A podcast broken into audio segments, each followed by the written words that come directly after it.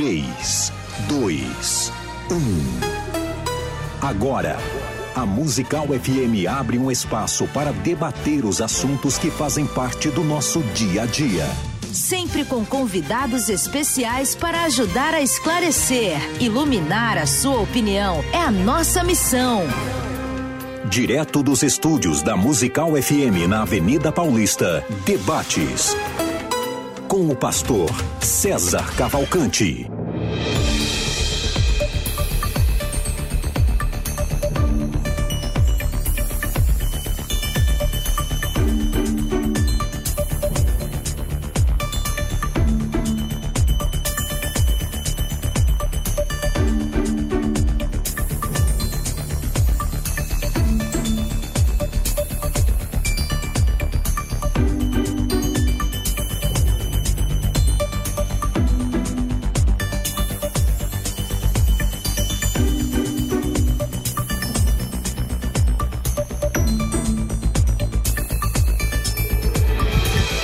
Dia na graça e na paz de Jesus. Eu sou o pastor César Cavalcante e mais uma vez, para a glória de Deus, está no ar mais uma edição do debate da Rádio Musical FM. Hoje, quinta-feira, dia 23 de julho de, dois, de junho, de junho de 2022.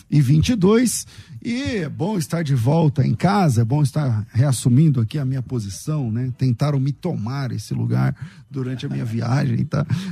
É uma brincadeira. Eu tive uma ideia muito legal de convidar alguns amigos para vir aqui me substituir, para virem aqui para me substituir.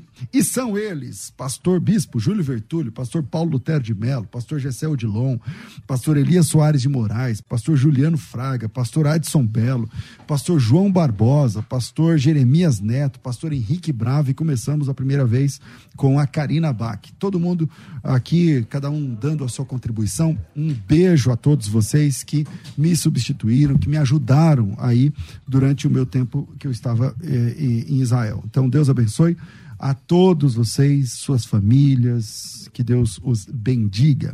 Estamos de volta. Na técnica do programa está aqui o Rafael Silva Soares de Menezes e Alcântara. E você pode participar com a gente ao vivo eh, no 4210 3060. O tema hoje é soteriológico, né? E estou recebendo aqui dois pastores para debatermos sobre um tema da soteriologia. A salvação pode ser perdida?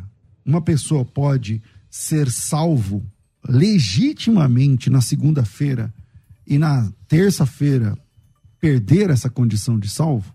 É possível perder a salvação? Para debater esse tema, estou recebendo aqui dois pastores: o pastor Nicolas Borges, publicitário, pastor na Igreja Batista Redenção, formado em teologia, com ênfase em ministério pastoral, também mestrando em estudos, eh, em estudos histórico-teológicos pelo Centro Presbiteriano, Presbiteriano de Pós-Graduação. Bem-vindo mais uma vez aqui, pastor Nicolas. Obrigado, César, pastor Gemerson. Bom dia a todos que nos ouvem. Prazer estar aqui falando desse assunto que é ah, tão recorrente importante e que tira o sono de tanta gente. Né? Deixa o pessoal muito angustiado. Então vamos ver o que a Bíblia fala sobre isso. Vamos lá. Com a gente aqui também nesse debate, está aqui é, hoje devidamente paramentado para essa ocasião, está aqui o Jamierson Oliveira. Ele é pastor da Igreja Batista Etnos, aqui na cidade de Guarulhos, diretor acadêmico do Seminário Batista Livre, bacharel em teologia pela Universidade de Filadélfia, é, editor da Bíblia Apologética, da Bíblia Missionária, o famoso editor da, da revista Defesa da Fé, né, que, na qual foi lá que eu conheci ainda nos idos dos anos 90 e trabalhamos é, juntos. Né? ali, é, jornalista, escritor, articulista, manobrista, equilibrista, tudo mais que você quiser que termine com ista. É, então, Chama aí, bem-vindo aqui, meu irmão. Obrigado, pastor César, é, pastor Nicolas é, paz do Senhor, uma alegria revê-lo. É, eu vou incluir meu nome na tua lista aí de apresentadores, uhum. porque a Ione me ligou para. Mas você ah, abandonou, né, irmão? Você não é, quis. Abandonei, abandonei, abandonei, a minha vocação. Por sua né? livre espontânea vontade, você não quis aceitar. É, teria tido a alegria aqui de apresentar o programa, né, na musical, que considero minha casa, tantos anos. Né? Com César, nós fizemos tanto tempo aqui programa pela Bethesda. É um prazer estar com vocês e com toda essa audiência. Dizer, você linda. não quis vir, mas agora você quer os lauréis, né? Você pois quer é, o, a é, honra, né? é, não, Mas sabe por que eu não vim? Eu estava com a Covid. É verdade. É, chegou É. em casa lá, toda a família. Deu tudo certo? Tudo, Tudo certo. Sintomas leves, né? Nós estamos já na terceira vacina, então foi tranquilo. Maravilha. Nicolas, vamos lá. A salvação pode ser perdida? Eu acredito que não. Para mim, o ensino bíblico é muito claro de que a salvação não pode ser perdida, porque ela não depende em nada de nós. Ela é inteiramente, do começo ao fim, uma obra de Deus.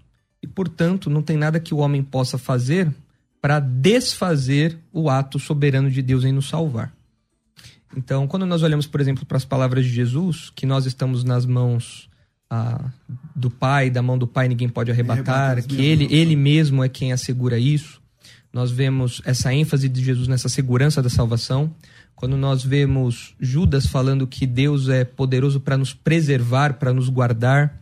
Quando nós olhamos para Paulo falando que Deus guarda o nosso depósito até aquele dia.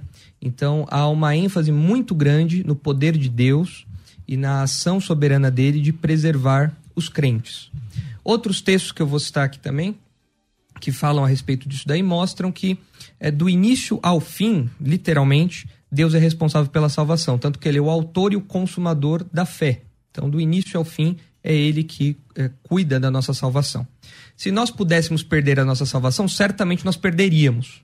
Então, a- o que acontece quando nós nos convertemos é que nós ganhamos uma nova natureza, nós ganhamos um novo coração, e agora então nós temos um relacionamento é, eterno com Deus. Nós já desfrutamos da vida eterna desde agora. Então, quando nós nos convertemos, nós nascemos de novo e nós não podemos desfazer essa realidade. Eu não posso perder a filiação divina. Quando eu sou regenerado, eu sou regenerado de modo completo e para sempre. O que acontece muitas vezes, e essa é a confusão das pessoas, é que algumas pessoas se dizem crentes e em determinado momento da sua vida elas se desviam, como popularmente nós falamos. Então nós dizemos ah, aquela pessoa ela caiu da fé, ela caiu da graça, como é uma terminologia comum, mas na verdade, de acordo com o ensino de Jesus na parábola do semeador, por exemplo, ah, aquela pessoa nunca foi crente. João fala isso na sua primeira carta. Eles saíram dos nossos porque eles não eram dos nossos. Textos como Hebreus 6, Hebreus 10, que supostamente falam sobre perda de salvação, na verdade são textos que têm que ser entendidos à luz do propósito do autor, à luz do contexto, à luz de tudo aquilo. Então, a minha posição é de que a salvação não se perde porque ela é um ato totalmente, exclusivamente, soberanamente divino. Nós somos apenas beneficiados por isso. Jamierson, salvação pode ser perdida? É, estamos aqui justamente para o contraponto, né? E, e sim, pode ser perdida. A Bíblia dá testemunho disso. E aí o autor fica, o, o- o ouvinte fica maluco, né? Porque ouve o pastor Nicolas falar que a Bíblia diz isso, que não perde, e eu entro na sequência falo, a Bíblia diz que perde.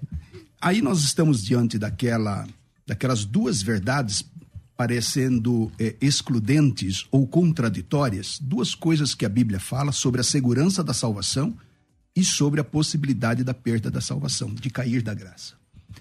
E é justamente o texto de Mateus 13 sobre o semeador, que é uma maravilhosa palavra, né? uma parábola de Jesus, que demonstra justamente gente nascendo de novo, gente sendo convertida pela palavra e gente abandonando a fé. Né? Então, assim, eh, nós temos essas duas realidades. Da nossa perspectiva humana, do Cronos, nós eh, temos muita dificuldade em lidar com isso. Porque é aquilo que a Bíblia trabalha, naquele conceito bíblico de já e ainda não. Então você está salvo, mas ainda não está salvo. Então, da perspectiva humana, tem essa dualidade. Da perspectiva divina, obviamente que não. Deus sabe do final de todas as coisas, né? Ele é presciente, ele é onisciente. Então, Deus sabe aquele que chega no final. Mas a salvação, eu ilustro, César, nesse tema, como um barco. Você está dentro do barco. Se você está dentro do barco, você está salvo. Mas ainda você não está salvo, porque o barco não chegou no destino eterno. Mas você está no barco. E há uma segurança no barco. Ninguém, nenhum E o barco vai chegar. E o barco vai chegar. Se você não sair do barco, Romanos 8, inclusive ontem na Batista Etnos eu ministrei sobre Romanos 1 e 8, nenhuma condenação há para os que estão em Cristo Jesus.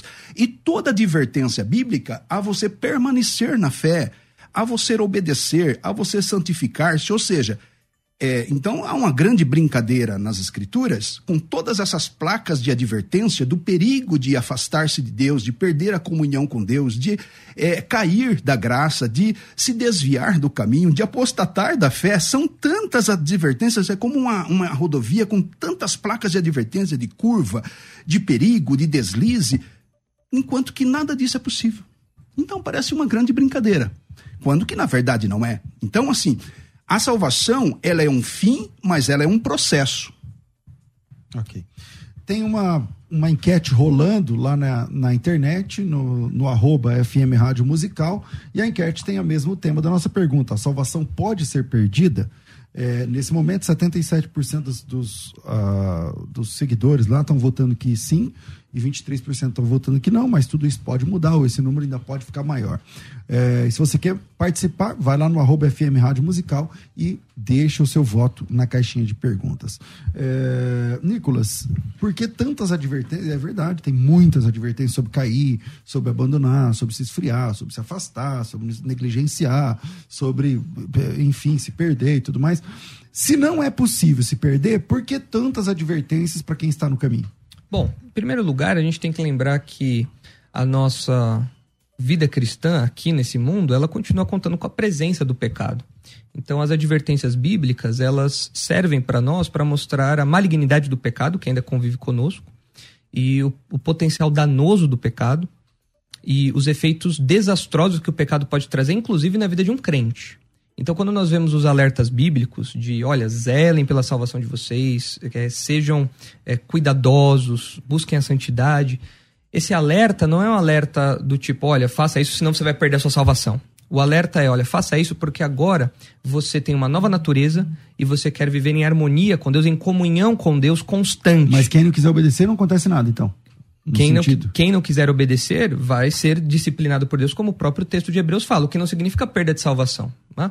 É, eu tenho uma, uma frase de Spurgeon que ele diz o seguinte: O fato de que Deus guardará os seus filhos é uma verdade gloriosa, mas uma mentira abominável é a de que o pecado não lhes fará nenhum mal. Então, quando nós olhamos os, os relatos bíblicos de advertência, nós entendemos o perigo real do pecado, mas não como perda de salvação, mas como uma quebra da nossa comunhão com Deus. Ah, e, às vezes, nós, como crentes, nós, como igreja, nós precisamos é, olhar algumas situações e emitir alguns pareceres. Poxa, aquela, aquele falso mestre, ele estava no nosso meio e agora ele está ensinando uma heresia. O que aconteceu? Ele se desviou? Então, ness, nesses fenômenos que nós presenciamos, a Bíblia nos ajuda a identificar que algumas pessoas que se diziam crentes, na verdade, não eram crentes. Como João mesmo fala em 1 João. Eles saíram dos nossos porque não eram dos nossos. Então, os alertas bíblicos também nos ensinam a identificar o verdadeiro crente do falso crente. O pastor Emerson comentou uma, uma coisa que eu, eu discordo. Ele disse, por exemplo, que a salvação é um processo. Ah, eu acredito que isso é, seja muito complicado à luz da fala de Jesus, por exemplo, na cruz, quando ele fala que está consumado.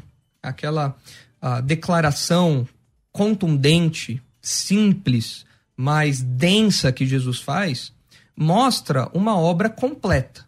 Tudo que o crente precisa para sua salvação foi ofertado ali naquele momento, na morte de Jesus.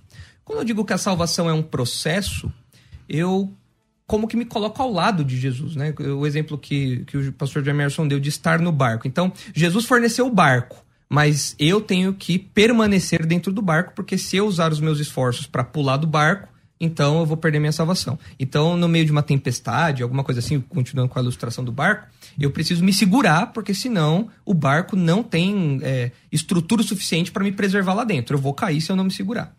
Ah, isso é muito complicado. Além disso, isso gera uma, uma, uma ideia que também eu, eu julgo ser antibíblica, que é a seguinte: a salvação ela vem única e exclusivamente de Deus. Isso que é dado ao homem, esse presente, essa graça. Né? Paulo fala que nós somos salvos mediante a, mediante a fé pela graça. Agora, a segurança da salvação ou a preservação dessa salvação, a manutenção dessa salvação é pelas obras. Esse é o entendimento arminiano. Então você é salvo pela graça, mas a, a manutenção da sua salvação é pelas obras. Ora, é exatamente isso que Paulo estava condenando. Quando ele fala lá, vocês caíram da graça, que é um texto que geralmente é usado contra o calvinismo, falando, viu, aqui eles... Gálatas. Isso, Gálatas. viu, olha aqui, eles caíram da graça, porque eles... Não, na verdade, Paulo está falando o contrário. Fala, olha, vocês estão tentando fazer com que a vida de vocês aconteça, a vida cristã de vocês aconteça por meio da guarda da lei, por meio da guarda de... por meio da prática de obras. Isso daí é cair da graça, no sentido de que a graça não opera mais em vocês do começo ao fim. Vocês se tornaram reféns agora de prática de boas obras. Isso daí, então, faz com que a salvação seja, ganha, eh, seja obtida pelas, pela fé, mas ela seja mantida pelas obras. É, é, o arminiano, ele lê as escrituras como ela está. É, está aqui dois batistas, né? um de quatro pontos é, e um de um, é, um, um batista de quatro pontos e um batista de cinco pontos, né? Porque há entre os batistas, batistas calvinistas e mesmo batistas arminianos que consideram essa perseverança é, da salvação. Só que assim, é, o permanecer no barco não é obras, pastor Nicolas. Aí que há o equívoco do calvinismo, porque é, a mensagem principal ou o princípio mais importante no arminianismo é da graça preventiva ou da graça preveniente. Então, de nós mesmos, nós não podemos, não queremos, não nos mantemos, ou seja, não há nada em mim, mérito humano, em permanecer no barco ou até entrar no barco, porque tudo eu fui auxiliado do começo ao fim. Eu concordo com você que a salvação, ela já é completa, a obra de Cristo é perfeita. Né? Ou seja, o projeto da salvação está concluído. Então, mas assim. Mas o é... que diz, Jamai, é que ele está dizendo, nisso você concorda, ok. Ok. Só que para há, há um tipo de manutenção dessa assistir, salvação. Como ficar nesse barco através Isso. de obras? Seria? Não, não através de obras. É através da graça de Deus. Ou seja, no arminianismo, o crente pode resistir à graça de Deus do começo ao fim. Então, assim, ainda que você inicialmente é, aceitou a fé e entrou no barco, você pode resistir dentro do barco à graça e sair. Ah, não sou eu que estou dizendo isso, é Jesus, capítulo 15, verso 6 do Evangelho de João. Ele diz assim: se alguém não permanecer em mim. Ou, seja, vamos lidar com o texto bíblico como ele está sendo claro. Né? Por exemplo, aquele que está em pé, é, pensa estar em pé, veja para que não caia. Ou seja, o não cair, o permanecer não é obra, não é mérito, não se torna meritório, porque eu estou sendo auxiliado pela graça de Deus. Mas dentro do arminianismo, como há o ponto da resistência da graça, eu posso sair do barco. Então, Agora sim, é, aonde que está esse testemunho? Né? Testemunho claro de Hebreus? Hebreus capítulo de número 6, que é um texto, é, eu vou chamar aqui, né, brincadeira, que nasceu com o Marcos Granconato, o pastor do Nicolas, é uma criptonita né, para o, o, o, o calvinismo, que é Hebreus capítulo 6. Né, versículo 4 ao 6. É impossível. Então, ele vai entrar numa conversa sem fim, mas ele ia fazer é. uma pergunta. Você queria fazer uma pergunta é. nesse ponto? Não, mas me permita citar o texto que fala dessa, desse ah, abandono do barco. Abando, fala. É, tá aqui, ó, o texto está claro. É impossível que aqueles que uma vez foram iluminados, estavam no barco, provaram o dom celestial, estava no barco, se tornaram participantes do Espírito Santo, estavam no barco.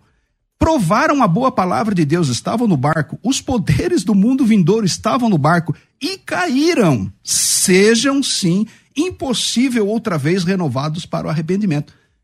Gente, se isso aqui não é uma descrição de quem estava no barco e agora saiu do barco, não foi Deus que jogou do barco. A pessoa continua com a liberdade de sair do barco. Aí, se ele permanecer, ele permanece sendo assistido pela graça. Então, assim, é o texto bíblico contra a, a, o princípio, a ideia calvinista de sair okay. do barco. É, não, é, na verdade, o texto de Hebreus 6, ele usa um palavreado muito forte mesmo, como é característico do autor de Hebreus. O autor de Hebreus usa um palavreado forte.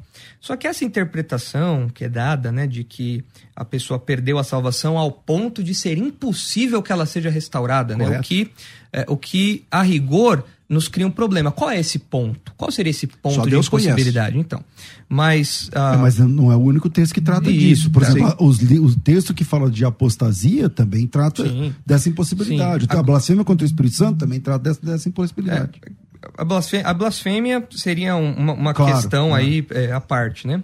Mas o que o texto de Hebreus 6 fala, Hebreus 6, 4, ele pode ser entendido na sequência do texto. Ele, tá falando, ele não está falando de pessoas crentes.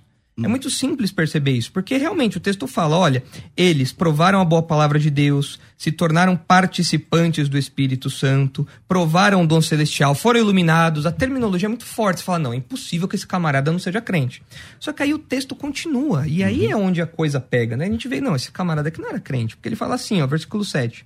Porque a terra que absorve a chuva, que frequentemente cai sobre ela, e produz erva útil para aqueles por quem é também cultivada, recebe bênção da parte de Deus. Ou seja, é a pessoa que recebeu tudo isso daqui e frutificou. É a pessoa que recebeu tudo isso daqui e deu frutos. Mostrou ali um crescimento, mostrou a genuidade, a veracidade e a existência da sua fé. Mas o versículo 8 fala: Mas se produz espinhos e abrolhos, é rejeitada e está perto da maldição, e o seu fim é ser queimado. Ou seja, esse camarada aqui, ele recebeu as bênçãos da igreja, as bênçãos que o próprio Deus derrama sobre ele, mas ao invés de produzir o que se espera de um crente, ele produziu o contrário. Então, isso é muito comum na nossa experiência dentro da igreja. É aquela pessoa que fica 10, 20 anos dentro da igreja e ela tem a sua moral melhorada, ela tem conhecimento da palavra de Deus, tem muito incrédulo aí que sabe muito a palavra de Deus. Eu, eu conheci incrédulos que falavam, nossa, eu dava aula de EBD. E você fala, mas você não entendeu o que é o evangelho. Você, você hoje você vive uma vida totalmente contrária a isso. Não é que é um crente que foi rejeitado, é porque é uma pessoa que foi beneficiada pelo convívio dos santos. E em determinado momento, essa chuva que caiu constante se mostrou é, improdutiva ali. Ou seja, aquele camarada é um solo de ferro. E de como que dá pra saber que ficou, ficou improdutivo? Ah, bom, o texto, o texto aqui fala, no caso de Hebreus, fala do peca, desse pecado justamente da apostasia, dessa saída, desse então, abandono. Mas é a rigor, se você continuar o texto, é pelos frutos, né? Porque ela, ela produz espinhos e abrolhos. Uhum. Aí, de novo, aí você vai cair naquilo que você criticou no Jamierson, porque você está falando das obras. Não, não, aí... É, é, é, é, é porque se as obras não, não, dele são más, então, mas, quer dizer que é pelas obras. Não, não, verdade, é, assim, é outro aspecto. É assim, a salvação, eu, eu não preciso das boas obras para manter a minha salvação mas a minha salvação produz boas obras, inevitavelmente. Então, Essa é a realidade Então você bíblica. defende obras E também. defende Eu- obras é, no barco. Mas, é, de alguma não, forma. Claro que eu defendo obras no barco, mas Então- eu não defendo obras no barco para estar no barco. Ah, eu defendo um barco então. que ele é todo cercado. Mas o que você- E o crente embeleza Então, o barco. O que você está obras. falando é um- uma grande contradição bíblica, é, pastor Nicolas. Porque você está dizendo o seguinte, que o ímpio, ele é iluminado pela palavra de Deus, ele prova dos dons celestiais, ele conhece os poderes do, é, do mundo vindouro, ele é participante do Espírito Santo. Você está dizendo que esse cara, ele não é crente. Então, assim, é o que eu disse, o arminianismo lê as escrituras como ela é. E aqui está dizendo que ele é.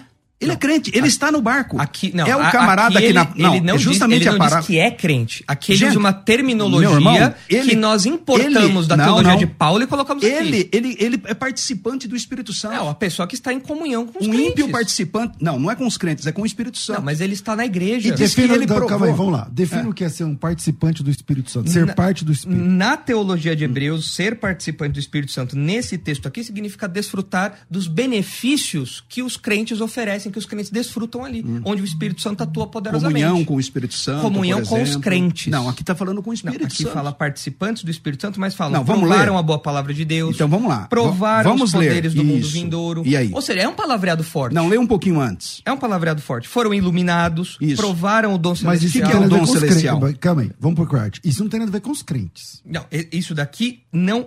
Não, nada aí tem a ver com os crentes. Nada. O texto todo está falando de incrédulos. Essa esse alerta está falando de incrédulos. É só a gente. Não, é que você está dizendo assim, que essa experiência de ser participante do Espírito Santo é ter comunhão com a igreja, com os crentes. Mas o texto não diz nada sobre Não tá isso. dizendo Aí é uma disso. interpretação só Claro, sua. é, não, né? não é uma interpretação só minha, é uma interpretação à luz do que o autor de Hebreus quer dizer. A carta toda ela tem que ser Vamos, entendida. então, não vamos posso, lá para a Eu não carta posso todas. pegar um recorte É, e falar. Por exemplo, isso o daqui pastor é isso. Nicolas, Hebreus ainda, capítulo 3 e verso 12, diz assim: Tende cuidados, irmãos, que jamais aconteça de qualquer um de vós ser perverso no vosso coração, né, com incredulidade, que vos afaste do Deus vivo. É o cara, ou seja, como você pode se afastar de Deus? Ou participar do Espírito Santo e daqui a pouco você não participa mais. Então, mas- Não é uma figura do cara que caiu? E aí depois Hebreus ainda, capítulo de número 10, ou seja, todo o contexto do livro, né? O contexto do versículo Claro, é o livro. exatamente. O capítulo 10, verso 26 vai dizer assim: "Porque se vivermos deliberadamente em pecado, depois de termos recebido o pleno conhecimento da verdade, Gente, como é que você pode dizer de um ímpio que já vive em pecado, é um homem natural, que está na carne, que vive a- é, segundo a carne, é, ele é um morto espiritualmente? Como é que se aplica uma palavra como essa? Porque se vivermos deliberadamente em pecado, depois de termos recebido o pleno aqui- conhecimento da verdade, já não resta sacrifício pelos pecados. Pelo contrário, uma certa expectação horrível de juízo e fogo. Ou e seja, Hebreus 10 é crente, Hebreus 6 é incrédulo, Hebreus 10 é crente, é simples entender então, isso. mas ele está dizendo sobre a possibilidade Então, de, só que aqui- através do pecado, ele se afastar isso, do Espírito isso, Santo. e pode acontecer. Ué, a Bíblia não Então- fala para então não não é o apagar o, espírito. que- que mas, quem, mas quem disse que afastar-se de Deus é perder a salvação? Mas está Um- dizendo aqui, o que, que é horrível fogo de juízo? É disciplina presente, Ah, pastor Jamierson. ah, o, o camarada de Corinto não, não deveria ser expulso para que Ah. o corpo dele fosse morto, mas a alma fosse salva no dia do juízo? Ah. Ué, é Então isso aqui. aqui é isso? É isso aqui, é simples. Nós entendemos desse jeito. E tem um exemplo neotestamentário que é o camarada de Fogo Corinto. consumidor. Fogo consumidor Chama o aqui. camarada de adversário de Deus. O, incré... o, o, não, não. o crente, o crente, o que está sendo disciplinado o crente, é, um, é um adversário de o Deus. crente, ele está lutando contra o próprio corpo. É terrível a posição dele. Ele continua sendo um crente, mas ele, ele é um Ah. Então. crente que está doente, doente ao ponto de Mas fazer se ele é mal ao adversário de corpo. Deus, ele é salvo mesmo? Sendo No, ca- adversário no de Deus? caso de Hebreus 10, sim. Então no não caso dá. de Hebreus 10, ele é colocado aqui porque o autor quer enfatizar Então lá no a gravidade céu da haverão apostasia. inimigos de Deus, Lá no céu haverão crentes, que eram inimigos de Deus. crentes que morreram em pecado, que morreram de- que podem ter morrido desviados. chamados de inimigos de Deus. Aqui, Pastor no texto, de Mesmo assim Hebre- aqui no texto de Hebreus, ele é falado que esse fogo vingador, prestes a consumir os adversários, ele é aplicado aqui a alguém que é crente, mas. Salvo. Alguém que é salvo aqui, mas que não. Não perde essa condição de não salvo. perde essa Você condição de salvo. Mesmo sendo adversário, vai pro céu sendo Mas, adversário de mas Deus. ele foi disciplinado por Deus aqui. O que eu quero dizer é o seguinte: eu posso morrer muito obrigado com meu pai. E meu pai pode me disciplinar ao ponto de, de nunca mais querer falar comigo. Mas eu não deixo de ser filho dele. Eu não estou então, falando- na- então esse fogo. Não, pastor, eu esse não estou fogo falando aqui não de é um inferno, pecado. Esse fogo é disciplina. Eu não estou falando de um Aqui. pecado que gera disciplina. Por exemplo, 1 João, capítulo 2, diz assim: Filhinhos, eu vos escrevo para que não pequeis. Uhum. Se pecardes, tendes um advogado para com o Pai, Jesus Cristo justo. Ele é a propiciação pelos nossos pecados, não só o nosso, mas de todo mundo. Que é uma criptonita da expiação ilimitada, né? é, contra Na o- verdade, não, Contra mas o tudo bem. calvinismo. Não, claro que é. Não, Tá todo assim, mundo quer dizer de todas as pe- de todas- todos os é, tipos a de pessoas. Não, ali é a igreja e, e o mundo inteiro. Não, não tem como. Então Jesus salvou todo Tá mundo, bom. todo mundo Mas ali está dizendo que Ah. pessoas em Cristo, elas cometem pecado, Claro. evidentemente. Eu peco. É, sim. Todos pecamos. Mas esse pecado não é o pecado deliberado continuado. E, e o que é pecado continuado? que- sim, que denota rebelião contra Deus, é o abandono da fé. Então, É aquela pessoa que está em Cristo, mas ela, ela vai se afastando de Cristo e ao ponto, aí volta a analogia do barco. Essa vida dele deliberada de pecado gera o quê? Condenação. então me põe uma régua. Me fala. Não, eu- onde... só Deus conhece. Ah, então, mas- o, conheço, o então- conhecimento, o coração do homem só Deus. Por Então- isso que esse juízo pertence então, a Deus. então, Mas Paulo, é o então testemunho. Paulo errou. É- Não, não errou. Não, ele errou porque ele falou assim, ó, falou, olha, eu louvo vocês, Tessalonicenses, porque É. a fé de vocês tem sido conhecida e as marcas da eleição têm sido vistas na, na vida de vocês. Depois, a Paulo fala, depois Paulo, Paulo mostra ali que aquilo era algo produtivo, era algo que ele conseguia bater o martelo e falar, ó, vocês Esse é são um outro crentes de contexto. Ao invés de falar que Paulo errou, ou Gemers falar que a Bíblia está errada, a leitura está errada, não é melhor cada um se humilhar e dizer assim, não, falta-me então a compreensão desse texto, porque esse texto é um texto difícil. Porque o que eu vejo é que ou calvinista ou arminiano, de um lado vai ser, é uma jactância, dizer, não, esse texto é assim, assim, assado. Mas mesmo Não, não é- sendo textos de, Não, é, não, é, pastor é, César. difíceis. Eu- Tem textos difíceis para o arminiano sim, também. Não, me cita um. Eu- Romanos 9. Não, Romanos- está escrito? Romanos 8? Em Romanos 9. Romanos 8. Então, mas aqui nove. se aplica a Romanos 9. Não, então vamos lá. Eh, Veja, é, o que eu estou dizendo é que a gente não pode, não pode haver, na minha opinião, jactância do nosso Não, lado, sim. Dizendo, não, eu sei tudo. Lá, Não, eu não é que eu sei porque tudo. tem textos muito difíceis, como Romanos tô- 9, Sim. que a Bíblia diz assim, ó. Deus amou Jacó, aborreceu. É Romanos 9, né? Romanos A- a- 9. Amou Jacó, abo- aborreceu Esaú, antes que eles nascessem. Sim. Aí você vai para o contexto de Malaquias, Esaú é o povo.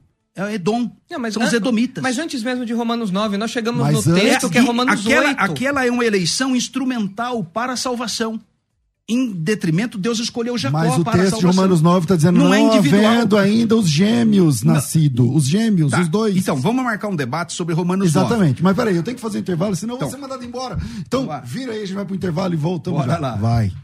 A Musical está de aplicativo novo. Entre na loja de aplicativos do seu celular e baixe a nova versão tem sempre novidades e o melhor conteúdo da sua Musical FM para você ouvir em qualquer lugar do Brasil e do mundo, a qualquer hora.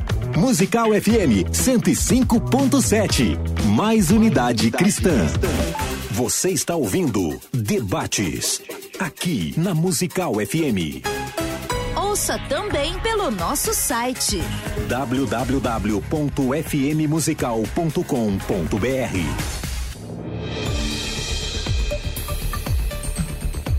É muito bom estar de volta, é muito bom estar em casa, apresentando mais uma vez que o debate vai mais uma vez. Meu obrigado a todos aqueles que aceitaram, menos o Jamierson. E você que está ouvindo esse programa, se você sofre com a falta de visão, a visão embaçada, fica esfregando os olhos o tempo todo, parece ter uma fumaça o tempo todo, sensação de névoa, talvez é porque você nunca tomou o suplemento certo para ajudar na saúde da sua visão. A gente toma remédio para o estômago, para dor de cabeça, dor de barriga, dor nas costas, dor não sei o quê. Mas você já parou para pensar que você nunca tomou um remédio para a saúde dos seus olhos?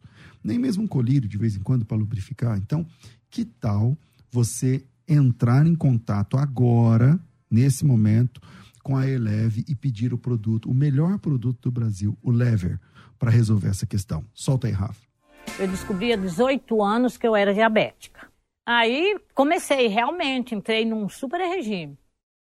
Continuava com as minhas vistas ruins do mesmo jeito. Aí, como eu vi falando, nunca tinha visto falar do lever. Comecei a tomar. Bendito lever. Aí, não sei, um dia, por acaso, eu abri as mensagens. Aí eu, eu percebi que eu estava sem óculos. Eu digo, meu Deus, eu estou conseguindo ler. Mas assim, ó, não foi assim, tomar hoje e amanhã já tá boa, não. É devagar e você tem que tomar todos os dias. Eu digo, ah, agora eu não vou ficar sem. É, é maravilhoso. Se você quer fazer parte desse pessoal, dessas pessoas que estão tendo é, resultados excelentíssimos né, na saúde dos olhos, então pegue o seu telefone e ligue agora e peça o Lever da Eleve. É um tratamento que chega gratuitamente na sua casa, a despesa do correio não é cobrada. Você pode pagar com acho que 70% de desconto e ainda parcelar em 10, 12 vezes no cartão para te ajudar. Fica pouquinho por mês, você não vai nem sentir e a diferença na sua visão você começa a perceber em 15 dias. Para isso, tem que fazer o tratamento com seriedade e tem que ligar agora. 4750 2330 011 São Paulo 4750 2330. Vamos de novo, 4750 2330 4750 2330. E eu quero falar com você, você que tentou aprender hebraico, não conseguiu, foi para o YouTube, não deu certo talvez você até decorou os nomes das letras, né? Você sabe falar o Beit inteiro, Aleph Beit, Gimel, Dalet, Rezain, Vav, Reit, Tet, tudo mais. Mas te falta proficiência. Se eu, escrever o seu nome aqui e virar para você em hebraico, você não vai saber, uh, porque você não alcançou a alfabetização. A alfabetização em hebraico tem quatro pilares: leitura, escrita, pronúncia e transliteração. E no dia 16 de julho, dia 16 de julho, tá faltando, sei lá, poucos dias, é, para chegar, são uns 20 dias para chegar, vai acontecer a primeira imersão hebraico fácil, ao vivo, de qualquer lugar do Brasil. O que você precisa? Você precisa ter acesso à internet, você precisa de silêncio à sua volta, você precisa de um caderno grande, uma caneta e uma Bíblia. É isso que você precisa. E vem comigo é ao vivo, não é gravado, você vai poder interagir, você vai poder perguntar, eu vou conseguir ajudar você nesses quatro pilares do hebraico bíblico: leitura, escrita, pronúncia e transliteração. Para isso, você precisa me chamar agora, pegar o seu celular, adiciona aí, se você não adicionou já o nosso número, 011 aqui em São Paulo, 9 9007 6844 011 São Paulo, 99 007 6844. Coloca teu nome, tracinho imersão. Nome mais imersão. O valor. Eu te falar quanto é o valor do nosso curso de hebraico. É 180, 230, depende da, da, da periodicidade, depende de quantas semanas, quantos meses. Mas 180 a 250 reais, mais ou menos. Quanto vai ser a imersão? 75 reais. Tá? Só 75 reais. São várias horas para destravar o seu hebraico de uma vez por todas. Para isso, 011 São Paulo 9 9007 6844 011 9 9007 6844 manda teu nome, tracinho imersão e se prepara. Já prepara lá um suco, um leite, um gelado, um Todd, alguma coisa, porque nós vamos passar o dia inteiro juntos. Obviamente tem uma pausa para almoço, das meio, da meio-dia até as duas da tarde, você tem duas horas de folga, dá até para tirar um cochilo. Mas às duas da tarde a gente volta e vamos até às 18 horas. 9 9007 6844. É só chamar. Coloca teu nome, tracinho imersão e sejam bem-vindos. Vai. Você que acompanha a Musical FM não pode perder. Programa Debates Musical FM. Temas que fazem parte do dia a dia. Assuntos importantes que podem esclarecer as suas dúvidas. Sempre com convidados especialistas para debater sob a luz da palavra de Deus. Debates com o pastor César Cavalcante. De segunda a sexta, às 11 da manhã, na Musical FM. Mais unidade cristã. Você está ouvindo Debates, aqui na Musical FM. Ouça também pelo nosso site www.fmmusical.com.br. Estamos de volta com o programa Crescendo né? Faz sempre, quando o assunto é calvinismo versus arminianismo, o pau quebra, você está entendendo? Então, voltamos aqui agora. Eu vou começar. De, eu comecei com o Nicolas, volto com o Nicolas agora para começar esse, esse próximo bloco. Vai aí, Nicolas. Você não, Gemerson. Você tava. Ah, você ah? quer falar o quê? Você, não, você, não. Você que estava falando quando eu cortei? Não lembro agora. No bloco passado? Não. Então. Acho ele, que estava todo mundo falando. Ele foi tava, predestinado tava... a começar então esse vai, bloco. Vai então lá, você não pode. Jamierson, uh, a parte aqui da questão de Hebreus, que nós já vimos que realmente é um texto que é uma, não, é não fala, né? não, não fala a respeito de perda de salvação, já que ele pode ser entendido, apesar das palavras fortes, ou pelas palavras fortes, ele pode ser entendido como esse alerta aos crentes de que, olha, isso daí realmente é algo muito sério, não brinque com isso, tá. não brinque com pecado e tudo mais. A minha grande questão, talvez, um, um, texto que eu acho que é a criptonita, esse eu acho que é a criptonita dos arminianos mesmo. Tá, vamos lá. É Romanos 8. Uh, o César citou Romanos 9, mas para mim Romanos 8 é onde o bicho pega. Porque em Romanos 8 a gente tem a cadeia da salvação, a corrente da salvação, a ordem da salvação. E lá uh, é enfatizado em vários textos o seguinte: vou ler aqui a seleção dos textos.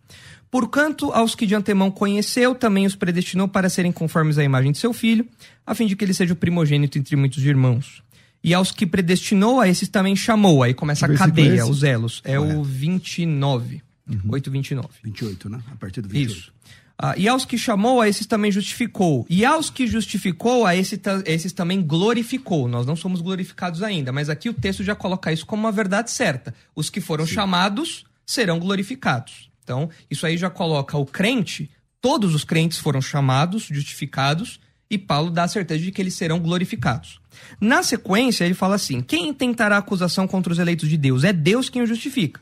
Quem os condenará? É Cristo Jesus quem morreu, ressuscitou, o qual está à direita de Deus e também intercede por nós. Quem nos separará do amor de Cristo? Amor de Cristo aqui no sentido soteriológico, no sentido salvífico. Correto. Será tribulação, angústia, perseguição, fome, nudez, perigo, a espada, porque eu estou bem certo de que nem morte, nem vida, nem anjos, nem principados, nem as coisas do presente, nem do porvir, nem poderes, tá. nem altura, nem profundidade, nada poderá nos separar do amor de Deus, salvífico, está que em está Jesus. em Cristo Jesus, nosso Senhor, ou seja, a salvação oferecida por Jesus. Então, num, num, numa concentração absurda de é, versículos por versículo quadrado ali, a gente vê é, Paulo falando: olha, a salvação é algo garantido por Deus. Como lidar com esse texto? Simples. O eleito é o que permanece. O eleito é o que persevera até o fim. Eu comecei dizendo sobre a perspectiva do Cronos e a perspectiva do Kairos. O Kairos de Deus é o já. O Cronos é ainda não. Ou seja, esse texto não está não negando. É o contrário, Chamai? Oi? Não é o contrário? Não, o. O Cronos é o já? É, o, não, o Kairos, é, para Deus tudo está agora. Ah, Deus tá, não está limitado ao Entendi. tempo. Então Deus sabe todo o fim de todas as coisas, ele já sabe o que perseverou até o fim. Entendi, entendi. Por isso que cremos na eleição segundo a presciência, né? a fé prevista, enfim, é outro tema. Mas então, assim, da perspectiva de Deus, está correto esse texto aí. É, lógico, Agora, tá na Bíblia, tá evidente- evidentemente. Agora, esse texto não está negando que alguém pode perder a salvação. Como não? Que está no processo da salvação. Não, não está negando mesmo. Não, não está negando. Não, mas, fa- mas fala sobre Não, ser calma aí, chamado calma e aí. ser glorificado. Então, Ele nós- liga. e- exatamente. Aí, assim, a perspectiva do final. Da perspectiva de Deus, eu sempre ilustro assim: você está numa estação de trem, você está na plataforma, você vê trem dando marcha ré, chegando, trocando de trilho, voltando. Aí você da plataforma, você não sabe o que está acontecendo ali. Você não tem uma. Você sabe o que está acontecendo, você está vendo o movimento, você consegue interpretar aquilo, mas você não sabe as razões que estão por trás. Mas o cara que está lá na sala de controle, na torre, ele sabe que um trem está no Os mesmo. porquês. Os porquês. Ele está, ele está na mesma trilho, então ele tem que mudar de trilho, etc. Ou seja, a perspectiva de Deus é a perspectiva final, plena de todas Não, as tudo coisas. bem, mas então aqui. Agora, a perspectiva é, humana, na- nesse processo da salvação, por isso que eu, eu ilustro como um barco, então, assim, o eleito é o que persevera. O arminianismo é, eu acho muito legal. Armínio foi um gênio da teologia, porque é, nas suas declarações de sentimento, que é os últimos escritos de Armínio, ele já está posicionado sobre essa possibilidade da perda da salvação, que depois foi é, corroborada pelos remonstrantes na segunda declaração de é, 1618. Condenado né? em Dort, como heresia. Isso, condenado em Dort, mas Dort foi um julgamento político, né? Não foi não é um julgamento teológico. Naquela- naquela época, eles foram, eles foram, assim, né? eles foram enclausulados em quartos, não tiveram direito nem de ler a sua sentença, não tiveram direito nem de se defender Mas publicamente. os cânones de Dort são Então. bíblicos. Os cânones de Dort citam textos bíblicos, não Ah, políticos. Ah, ok. Mas a declaração de fé remonstrante também é bíblica, com um monte de texto bíblico. A de 19 a 1625, ela declara a possibilidade da perda da salvação, esse cair da graça. Agora, esse cair da graça na visão arminiana não é esse cai-cai da visão popular, porque há um arminianismo raso, um arminianismo popular. É o pisca-pisca, né? O pisca-pisca, o César começou o programa dizendo sobre acordar salvo, dormir perdido, esse tipo de coisa. Não. A perspectiva arminiana clássica, que é a que eu advogo, é, não é possível ser renovado. Então, assim, uma vez perdida a salvação, não tem essa de ficar recuperando a salvação. Essa é uma perspectiva popular que eu nem culpo o arminianismo é, é, clássico, literário por isso. Então, assim, esse texto, ele, re- ele revigora Ok, a entendi. segurança da salvação. Enquanto que outros... Por isso que eu disse que há duas verdades... Tem um termo técnico quando se há duas verdades que parecem excludentes. Paradoxo. É um, é um paradoxo, mas é uma outra palavra. Então, você vê que, por exemplo, 2 Pedro, capítulo 2 e verso 1, diz assim: Assim como no meio do povo surgiram falsos profetas, do povo de Israel, assim também haverá entre vós, vós de quê? Da igreja, falsos mestres, os quais introduzirão dissimuladamente heresias destruidoras. Por que destruidoras? Porque ela tem a capacidade de, de gerar apostasia. Ou porque ela tem a capacidade Não, de calma aí. destruir a vida das pessoas. Não. Até o ponto de renegarem o soberano Senhor que os resgatou, trazendo sobre si mesmos repentina destruição. Pastor Nicolas, se isso não é gente que apostatou da fé, conforme 1 Timóteo, capítulo 4, verso 1, o Espírito expressamente diz que nos últimos dias alguns apostatarão da fé, dando ouvidos à doutrina de demônios e espíritos enganadores, trazendo sobre si condenação eu não sei o que eu faço com o texto bíblico. Por isso que não é soberba, pastor César, da parte arminiana, porque eu disse no começo, nós queremos ler o texto bíblico e deixá-lo falar por si só. O texto está falando por si só. Mas é por isso que eu não eu exegese. aqui fazendo uma interpretação Tá, segundo o meu óculos. Ok, Jamai. É, Entendeu? Tirar o meu óculos, eu leio o texto bíblico do óculos das institutas de Calvino, aí eu começo a fazer é, é, é, é, cambalhotas em cima do texto que está dizendo claramente que essas pessoas renegaram o soberano que os resgatou. Como lidar com esse texto de primeira, Só, segunda de só, Pedro? Jamer, é, é, a ótica de Calvino aí, né? Eu nem citei Calvino, você citou Armínio. Então a, a acusação ela poderia ser feita Não, mas dos é que dois você lados. tá mas eu defendendo não- uma perspectiva Não, calvinista. Não, eu estou defendendo a perspectiva que eu julgo, julgo bíblica, assim como você também acredita que a sua perspectiva é bíblica. Ah, Aqui ok. não- eu não morro por Calvino e você não morre por Armínio. Então, a, o texto de Pedro que fala a respeito disso daí é muito simples. Quando fala renegar o Senhor que o salvou, a gente entende que o vocábulo salvação nem sempre diz respeito à salvação eterna.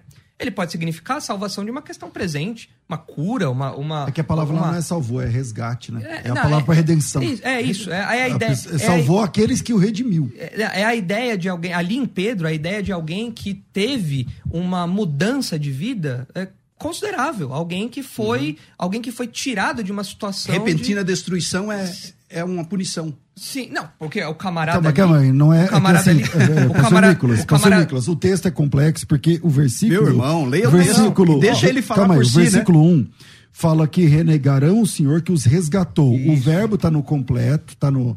tá, resgatou. A palavra resgatou é a palavra grega agorazo, é a mesma palavra que fala sobre redenção, Sobre soteriologia. sobre compra, aquele que os comprou. É, como lidar com isso? Bom, ah, se nós olharmos aí a sequência do texto, os versículos 3 a 9, olha só o que diz aí. Ah, Muitos seguirão as suas práticas libertinas, e por causa deles será infamado o caminho da verdade. Também movidos por avareza, farão comércio de vós com palavras fictícias.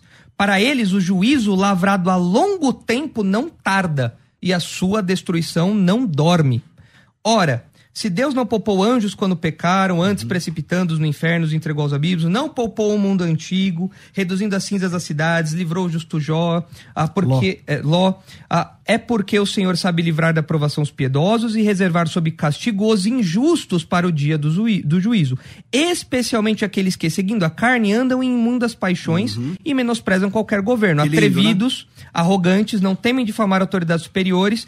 Ah, esses, todavia, o texto, o texto fala de incrédulos. Claro, é verdade. Os anjos foram disciplinados, eles não foram condenados. Eles- não, esse é o. Ah, mas- os habitantes de Sodoma e Gomorra foram só tomar Não, não, não, não, tomaram mas- uma, uma chinelada não, de Deus. Mas, mas eu não tô falando que são Não é crentes, é, conv- o contrário, Não, pastor mas, de mas Março, faz aqui é uma incrédulo. associação. Não, mas faz uma associação. Não. A condenação Não, desses não, que. não. é de- Aqui é incrédulo. não. Falou que o juízo já tá lavrado. Esses, pera- Peraí. Não, calma aí, ele começa falando de anjos. Deus não poupou os anjos que caíram. Anjo Ele faz um paralelo. Anjo foi feito puro ou Não, caído? mas aqui a questão que Pedro Não, tá falando peraí, não, não é, não é do processo angelical. Pedro tá Mas falando quem do puxou juízo. o contexto Não, foi pastor você. Sérgio. o texto Então, começa dizendo assim, ó, Não, mas ele tá falando do Deus não juízo. poupou os anjos. Os anjos foram feitos caídos ou foram feitos puros? Os anjos foram criados puros E caíram. Sim, assim como o ser humano foi criado sem pecado e caiu também. O ponto não é esse. O ponto é que o texto está falando do juízo. Os anjos foram julgados. Os ímpios serão julgados. É esse o paralelo que Pedro faz. Só, só Então, isso. Mas é um paralelo de condenação. Isso, porque são incrédulos. Não, não fa- são incrédulos. os Eles foram resgatados Não, pelo Senhor. Não, não, não, não, não. As heresias, não, não, não, as não, heresias os não. levaram à apostasia. Não, não, não. E aí olha, olha o versículo 20, pastor Jamierson. Portanto, se depois de terem escapado das contaminações do mundo, mediante o conhecimento do Senhor e Salvador Jesus Cristo, se deixam enredar Ah. Quem de é novo cara? Não é e um são crente? vencidos, tornou-se o seu último estado pior do que o primeiro. Pois Não é um melhor lhes fora desviado? nunca tivessem conhecido, não, o caminho Ah, não. da justiça do que, após conhecê-lo, volverem para trás, apartando-se do santo mandamento que, é, que lhes fora dado. O que o texto está falando aqui, quando fala de escapar das contaminações do mundo, que diz respeito a esse termo aqui, que, da, de que foram resgatados, é eles foram tirados por um tempo de um viver sujo. Mas o texto no É versículo isso. 21 diz: voltarem atrás. Como é que você volta num lugar que você nunca foi? Ué, não, o cara estava. O cara se envolveu na igreja, o cara era um professor de EBD. Mas o então você cara quer que a tava lá- igreja salva? Hã?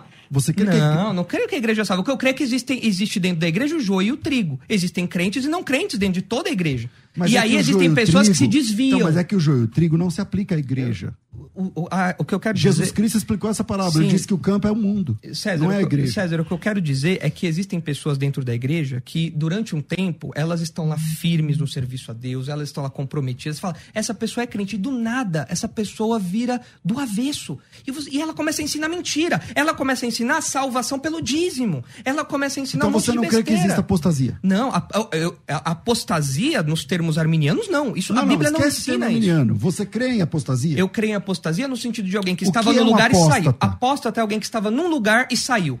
O que significa a palavra apostasia? Apostasia significa Que lugar é saída. Que Como lugar você é esse sai de uma estava? coisa que você não entrou? Não, mas- eu estava lá em, em contato com as pessoas. A questão é que as- o, ar- o arminianismo pensa que a apostasia é eu estar Então na apostasia salvação pra você e é sair. da igreja? É sair, é sair do contexto cristão. É isso, é simplesmente isso. João fala, eles saíram dos nossos, mas não eram dos nossos. Pastor Gemerson.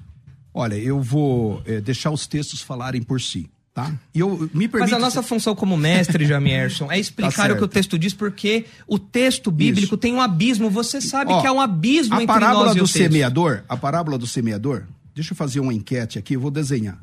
Tá Aqui, ó, para o... Não sei se a câmera pega aí. A sua câmera é aquela ali, chama. Aquela ali? Ah, ok. Olha, você tá vendo aqui a, a parábola do semeador. Ó, pastor Ah lá, César. tava, tava bom. Agora mostra lá. Aqui. Aí, aí ficou bom. Depois eu, eu posso passar esse, esse desenho para você. O que, que acontece na parábola do semeador? Os três tipos de pessoas. O primeiro grupo de pessoas são ímpios, rejeitaram a graça de Deus, resistiram à graça de Deus inicial. Nunca nasceram de novo. Vem a o semente, maligno tal, o né? maligno, semente, se Também evangeliza, entrou. tal, a pessoa. Re-. Isso. Os dois grupos, né, do meio, são o segundo tipo de pessoas, ó. Tá aqui. Esse é, é um, por exemplo, o apóstata e aquele que, Tipo, o que ama cai o mundo. entre a rocha e os espinhos. Isso. Que cai entre a rocha e os espinhos é aqueles que são salvos, são alcançados pela ação, são regenerados, entram no barco, depois eles pulam do barco. Por quê? Por causa da apostasia, Hebreus 6, 1 Timóteo capítulo 4, verso 1, entre outros textos. E, por exemplo, Hebreus capítulo 10, verso 26, lá João eh, capítulo 2, E verso último? 15, que fala sobre amar o mundo. Então, pessoas que se tornam mundanas depois. E o último é o eleito. Tá aqui, ó. O eleito é o crente que persevera. Então, existe, existe diferença Então, entre por o isso- salvo e o eleito? Sim, Meu Deus. é, exatamente. Isso é impossível. É, é, porque o eleito é a classificação do, do salvo que persevera. Não, mas Tá onde- resolvido mas teologicamente, onde... Não, mas pastor. Rom- É. vamos rasgar Romanos 8, então. Não, não, Romanos 8 fala de eleição corporativa, não é não, não, individual. não, não, não, Roma- não, aí é Romanos 9. Tô falando Ah, de Romanos desculpa. 8 Ah, sobre a cadeia da salvação. Não, não, as cadeias da salvação lá de Romanos 8, os que foram chamados, é a perspectiva de Deus do eleito. Não, não, mas isso não é- está negando Não, aqueles que foram salvos Pastor pela Nicolas, palavra. Lá no texto de, de que ele está citando aí de Mateus 13, Mateus 13, né? Mateus 13. O que que é, porque Jesus é uma das únicas parábolas, essa e a do trigo do joio, que Jesus explica ela depois. Sim. Ou seja, Então, a explicação começa- não é nem de Armínio, é Então de ele- Jesus. Então ele começa dizendo que o campo é o mundo e não a igreja. Aí ele começa dizendo o seguinte, que é, a que foi semeada entre os espinhos, por exemplo, a que ouve a palavra, recebe e brota. A, a- a semente é a palavra de Deus. E o E solo ela é o nasceu, coração humano. E ela nasceu. Nasceu. Ela deu frutos. Como Ela deu frutos. ali. Como a palavra de Deus dá frutos e a pessoa não é salva? Pois é, é, é, é isso que nós ficamos impressionados. Porque nós vemos o incrédulo ser reformado e não transformado. Esse é o ponto. A palavra de Deus, ela é poderosa para transformar. O que Jesus está ensinando na parábola é que só a última semente era crente. Ele não está falando que as outras anteriores foram crentes. Ele está falando que as outras anteriores, numa, no- os fenômenos que nós vemos na vida da pessoa. Então dependeu da dão- pessoa. Dão, a entender. Então que- dependeu da pessoa. Como assim dependeu da pessoa? Não, Porque- ele está observando não, o que está não, acontecendo. porque na explicação da parábola, Jesus falou assim, ó, que aquele cara que o espinho, por exemplo, é a fascinação das riquezas, os Isso, cuidados desse é. mundo, dependeu da pessoa. Ah, Aí, o da, da rocha. Porque a liberdade de permanecer no barco ou sair do o barco. que não, não. frutificou, o que recebeu com alegria e foi uma até o final, é também uma- dependeu da pessoa. Não, é uma parábola. A gente tem que entender que Jesus está usando de uma linguagem figurada. Mas não é verdade? É uma parábola, então ela é mentira? Não, é uma parábola. Então, ela quer é- nos enganar ou nos Não, ensinar? Ensinar. Então é por isso que nós olhamos o propósito da parábola. Qual é o propósito da parábola? É ensinar a verdadeira fé e as falsas fés. Existe uma Então, mas a falsa verdadeira fé. dependeu da pessoa, que A foi ver- até o não, fim. não. A verdadeira, Jesus está falando do fruto. Ele está falando, olha, essa pessoa frutificou, porque todo crente frutifica. Quem pode pro- Quem- produzir frutos se não pelo Espírito de Deus? Exatamente, ou seja, o Espírito Pessoas Santo que habita... foram participantes Não. do Espírito Santo, pastor Nicolas. Mas, Jamierge, então, existe... então todo incrédulo é tão ruim como poderia ser? Não, nós não estamos falando Ou- de ou na- ou- virtudes... ou- ou na igreja não exi- na ig- virtudes ou na humanas. igreja não Nós existem- estamos falando de vida espiritual, de comunhão Não, com Deus. então, mas- Pessoa que a- experimentou a palavra, o dom celestial, É, então- foi participante do Espírito Santo. É o grupo 2, grupo 2. Não, mas isso daí, Jamierson, você está, você está, Ele está no barco. Você está colocando É um salvo, ideias no texto que não está lá. Ele não tem Não, como ser um é salvo Je- e não eu não eleito. colocando ideia, não porque foi existe Jesus isso. que explicou. Não, Jesus explicou justamente isso. Olha, parem de se enganar achando que uma fé temporária é uma fé verdadeira. Não é. A fé verdadeira, ela persevera. Se alguém tem uma fé temporária, essa pessoa nunca foi crente, porque a fé persevera, a fé Como ele guarda, foi a fé protege. Ele foi transformado pela palavra, a palavra Ele produz foi, fruto ele no foi coração. reformadinho. Ninguém produz fruto que não... Ele deu um tapa de Então tinta. vamos lá, então é vamos isso. lá. Então vamos lá. Então só no final dá pra saber. É isso. Não. Não, ah, da, da Não, mas minha se você está dizendo que é só quando chega até no final, porque se, por exemplo, com- como você sabe, como nós vamos saber se você não está enganando todo Bom, mundo? Porque Paulo fala, olha, pelos frutos dos Tessalonicenses, ele, ele via Mas a eleição deles. nomes não caíram e não deram Caíram, frutos? exatamente. Esse é o alerta. Então, mas cuidado. não deram frutos? Deram frutos também. Então, então vamos lá. Então só no final dá para saber? Não, a questão não é que só no final todo mundo vai saber, é um grande, é um grande pano preto, que só, Mas eu só como vou eu saber sei lá se na você frente. é salvo ou não? Pelas, pelos frutos, pela Mas- convicção. Mas o perdido pela- também não deu fruto? Ele deu um fruto temporário, esse é o ponto. me é permita algo, que, ler. é algo que não perdura, é algo que tem uma duração permita curta, ler. como o próprio Olha, Jesus falou. Pastor Chega uma Nicolas. hora que isso murcha, que isso cai. Pastor é aquele Nicolas. camarada que chega na igreja todo lá, nossa, Não, que legal. Nicolas. E aí depois Esse ele cara fala, não é é, crente. mas isso... e- Isso, exatamente. cara não é crente. Não, mas nós estamos Pronto, falando de gente que é pronto. crente. Não, não, mas Jesus não falando- está falando de crente, Não, esse mas- é o ponto. Não, mas a palavra, a é palavra produziu fruto. Não dá para entender. Um tapa de tinta. Ele levou um tapa Primeira de tinta. Pedro, A capítulo palavra dá estapa de tinta? Dá, às vezes a palavra Ah, dá esse tapa de tinta. É só você ver no nosso congresso um monte de pessoas ali que se dizem evangélicas e não cometem tantos absurdos como outros que são abertamente Pedro, incrédulos e cometem. Primeira Pedro, capítulo 1, verso 5, diz assim: que pelo poder de Deus sois guardados mediante a fé. Então a fé persiste. Guardados. É, guardados. Isso. Mediante a fé. Ah, Não as obras. Sim. Isso eu afirmei desde o começo. Guardados o arminianismo afirma a graça de Deus como o princípio de tudo, não são as obras. Uhum. Para salvação que está preparada para se revelar no último dia. Então aqui nós estamos falando é, daquele processo que eu disse. Tem que entender o Kairos e o Cronos. Já e ainda não. Mas Bom, isso é escato... ok? isso, isso diz Eu à vou fazer. Ó, é o seguinte, ó, a gente soteriologia continua agora. pela internet, porque eu tenho que fazer uma virada aqui de 30 segundos. Então, vira aí e a gente continua aqui. Vem pra internet. Ou no César Cavalcante, ou no. Como é o da musical? É. Musical FM 105.7 no YouTube. Musical FM 105.7 ou César Cavalcante. Vem pro YouTube, a gente continua mais uns 10 minutinhos pra gente terminar, porque o pau tá quebrando. Vai. Você está ouvindo Debates, aqui na Musical FM. Ouça também pelo nosso site www.fmmusical.com.br Voltamos, voltamos. Agora, é, em definitivo, como diz o, o Galvão Bueno, só pelo YouTube. E aí, vamos lá. Agora sim, posso dar um pouquinho mais de tempo para cada um. Fala aí, Nicolas. Bom, a proposta do pastor Jamierson, desculpe, eu, eu nunca tinha ouvido Eu acho que isso. o, o Nicolas é eleito, porque sempre depois do break ele volta falando. Ele é eleito para começar os Para debates. começar os debates. Mas pode ser que eu Fala aí. termine não falando no É, final. Aí, aí é. eu perdi a salvação. Então, o que eu acho. Eu nunca tinha ouvido isso, pastor Germán, eu admito. Nunca. Ah. Que um, um, um salvo não é um eleito.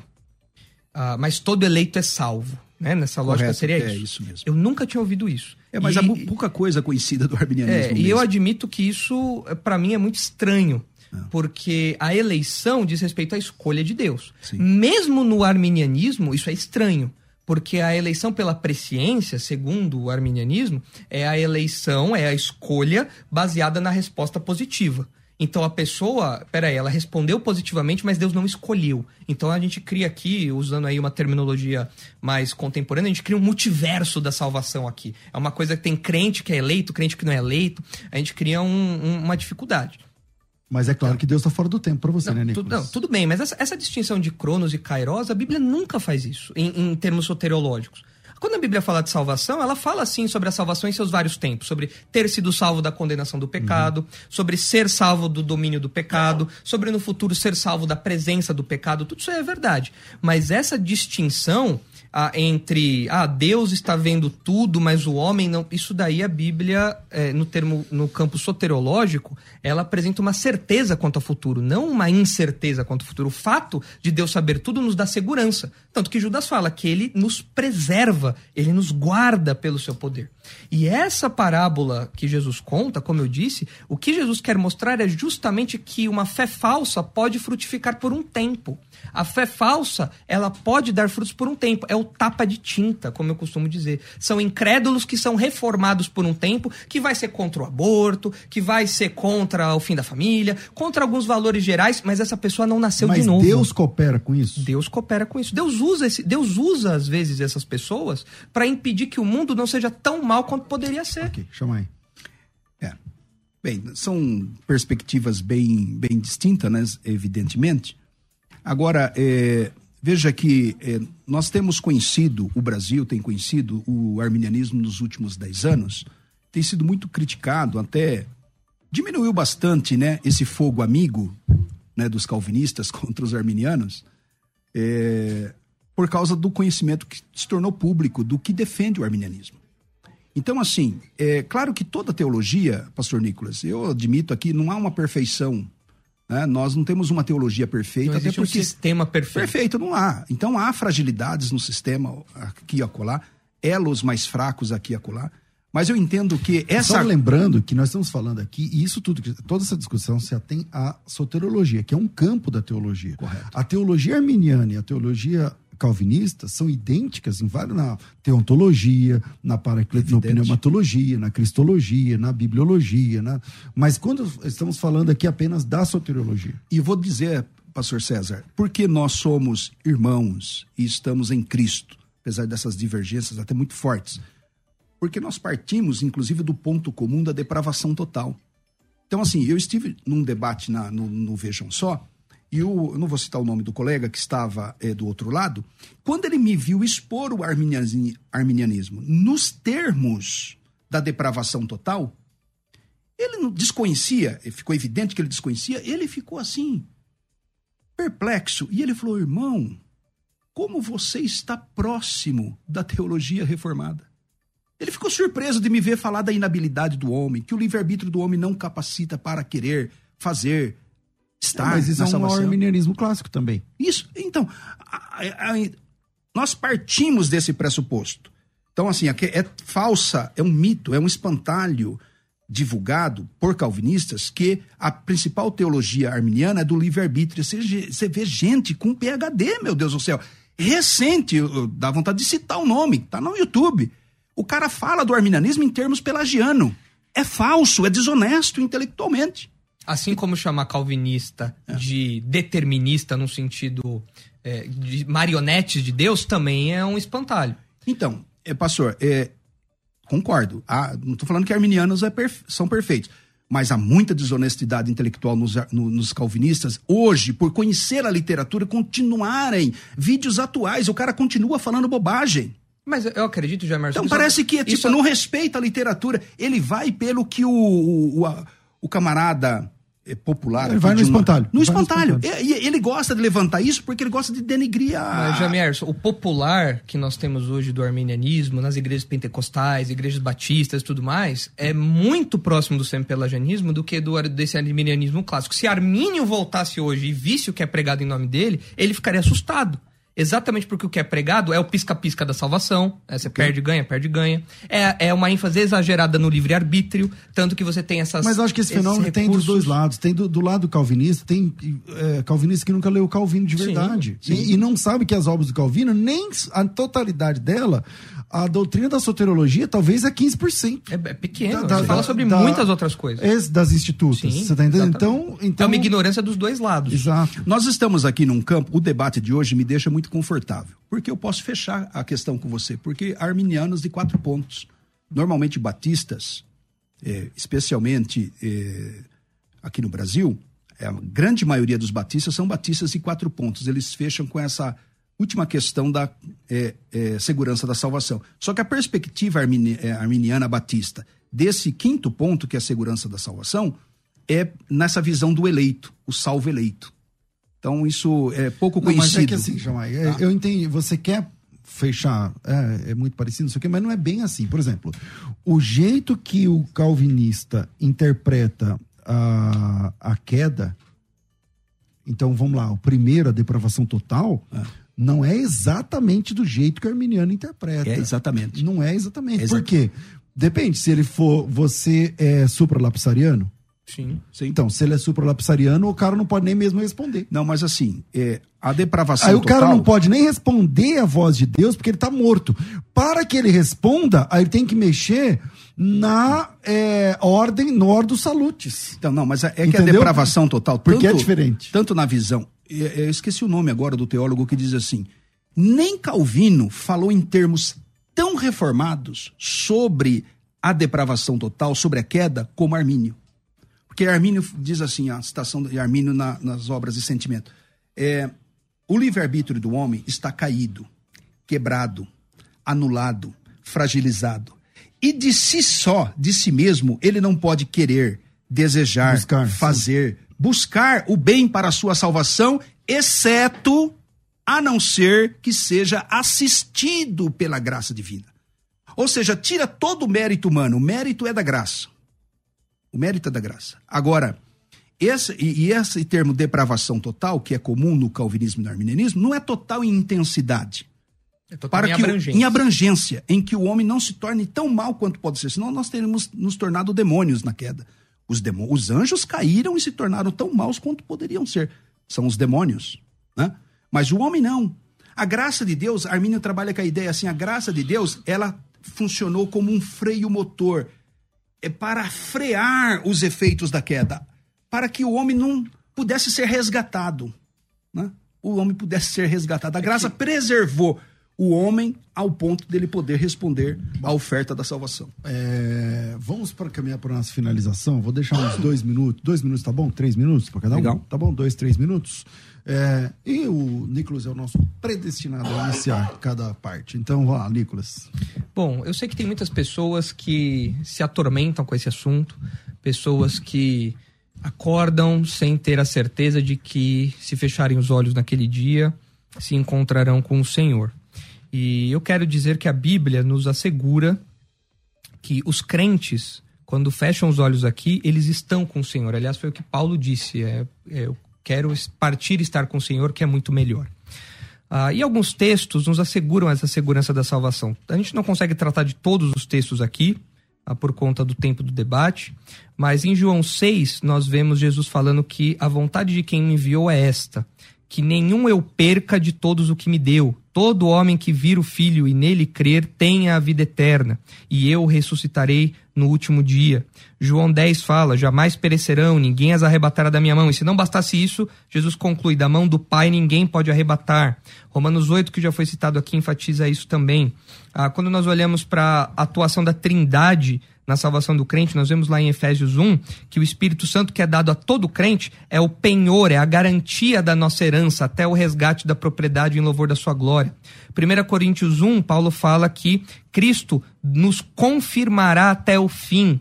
A Filipenses 1 fala que aquele que começou a boa obra em nós há de completá-la até o dia de Cristo, ou seja, uma coisa que vai ser concluída.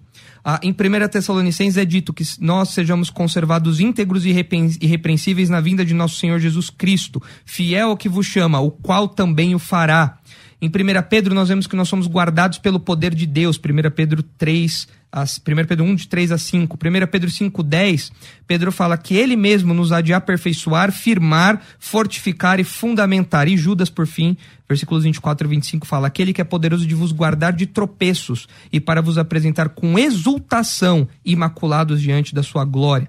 Então, todos esses textos mostram que o crente, ele é soberanamente protegido da por Deus na sua salvação, e isso nos traz não uma vida de libertinagem, mas uma vida de serviço, porque eu tendo uma nova natureza, eu quero agradar a Deus, eu quero viver de acordo com Deus. Nicolas, obrigado. O que, que você quer, quer aproveitar ah, aqui para divulgar algum projeto da igreja, seu, sei lá? Sim, nós queremos divulgar o nosso canal do YouTube, é o YouTube da Igreja Batista Redenção. Lá nós temos ah, vídeos para adultos, crianças, jovens e tudo. E estamos começando um. Já nesse primeiro semestre nós já começamos, estamos trabalhando com um seminário voltado para crianças, um seminário bíblico, formação teológica para crianças porque nós acreditamos que as próximas gerações precisam de um fundamento sólido, bíblico, e desde já nós temos aí um seminário bíblico Legal. focado nisso. Então, aqueles que quiserem ter mais informações podem encontrar isso no nosso site e também no nosso canal do YouTube. Boa ideia. Vamos lá, chama aí. Você lembra do Teologia Team? Lembro. Era top, né? Foi top. podia, foi top. relança aí, pastor César. Gemerson, obrigado mais uma vez pela sua presença, suas considerações finais. Muito bem. É, Romanos capítulo 11, verso 22, o apóstolo Paulo diz assim: Considerai, pois, a bondade e a severidade de Deus para com os que caíram.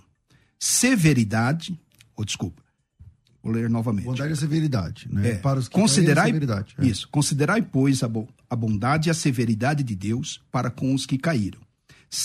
Não, Varão, você está lendo sem pontuação, vigia. Vamos lá. Considerai, pois, a bondade e a severidade de Deus. Isso, agora. Para os que caíram, severidade. Mas para contigo, a bondade de Deus, se nela permaneceres. Doutra sorte, também tu serás cortado. Romanos, né? o famoso Romanos do capítulo 8, do capítulo 9. Então, é assim, é, é nós defendemos a segurança da salvação em Cristo. Cristo é o eleito. A igreja é eleita. A tese da eleição corporativa arminiana é bem interessante. Seria legal um debate sobre esse conceito, né? É, de eleição corporativa, além da individual também. Mas antes a corporativa. É, então, assim, ah, meu irmão, descansa em Cristo. Descansa em Cristo. Os teus pecados, passados, presentes e futuros, se você permanece em Cristo, na dependência da graça de Deus, você é assistido pela graça. Romanos 8, que o pastor Nicolas é, leu, diz lá no versículo 25, se não me falha a memória, Romanos 8, 25, diz assim que o Espírito intercede por nós, ele conhece as nossas fraquezas. Então, assim, descansa em Jesus. Descansa em Jesus. Mesmo fraquinho, né? Permanece, continua ali agarrado à graça, dependente da graça. Filhinhos, eu vos escrevo para que não pequeis. Mas se pecar, e você vai pecar, e você vai repetir o pecado, e você vai pecar de novo amanhã. Mas você tem com o Pai Jesus Cristo, que é um advogado, ele é a oferta, a propiciação pelos nossos pecados, e não só os nossos, mas de todo mundo. Então, assim, que Deus te abençoe, permaneça em Cristo, se fortaleça na fé, cresça na fé também. Não fique lá um crente vagabundo, né? Querendo ficar só pelas beiradas também. Mergulhe, nesse entregue na obra de Deus Acho que o pastor Nicolas acerta nessa palavra pastoral também, é, de te motivar a permanecer em Cristo. É, Jamer, você quer divulgar o quê, meu irmão, aproveitando aqui? É, me permita fazer apenas é, a menção, né? Você mencionou, estou aqui com a camiseta do Seminário Batista Livre. Uma camisa G, G, G. GG, extra G. Olha que bonitas costas. Sola Sola, sola Escritura. Legal, gostei. Então, se vocês quiserem é, conhecer o Seminário Batista Livre, aparece para vocês aí o nosso site. Eu agradeço e bom regresso, César. Você Obrigado. esteve em Israel? É Estive, cheguei agora. É, gente chique. Obrigado, Germán. Você continua com aquele problema. É. é. qual que é o resultado da enquete? Solta aí, por é. favor, o resultado da enquete. É, deu a mesma coisa. É. 78 a 22%. Deus abençoe a todos vocês que votaram. E amanhã já. Amanhã não, acho que já tá, já entra a próxima enquete, a enquete do programa de amanhã, que eu não sei, não lembro agora qual é o programa. Amanhã vai ser também um programa que vai ser bênção. Obrigado à nossa produção, Deus abençoe. É, obrigado, Nicolas, pastor Jamierson. Obrigado, obrigado, obrigado Nicolas. Tá. Rafael do Carmo de Almeida Sampaio. E Amanhã temos mais um debate e logo mais às duas da tarde o nosso bom e velho programa Crescendo na Fé. Voltemos, estamos de volta. Um grande abraço, Deus abençoe. A gente se vê. Ah, e se você ainda não fez a inscrição na imersão, é só chamar no WhatsApp 990076844 ou clicar no link que fica embaixo aqui na descrição do vídeo. Um abração a todos, Deus abençoe. A gente volta no Crescendo na Fé. Tudo isso e muito mais a gente faz dentro do reino, se for da vontade dele. Você ouviu Debates na Musical FM. Dentro de alguns minutos, este programa estará disponível no seu aplicativo de podcast. Basta digitar Debates Musical FM e ouvir a qualquer momento, quantas vezes quiser. Disponível para Spotify, Deezer e outros tocadores da Apple e Android. Musical FM. Musical. Mais unidade cristã.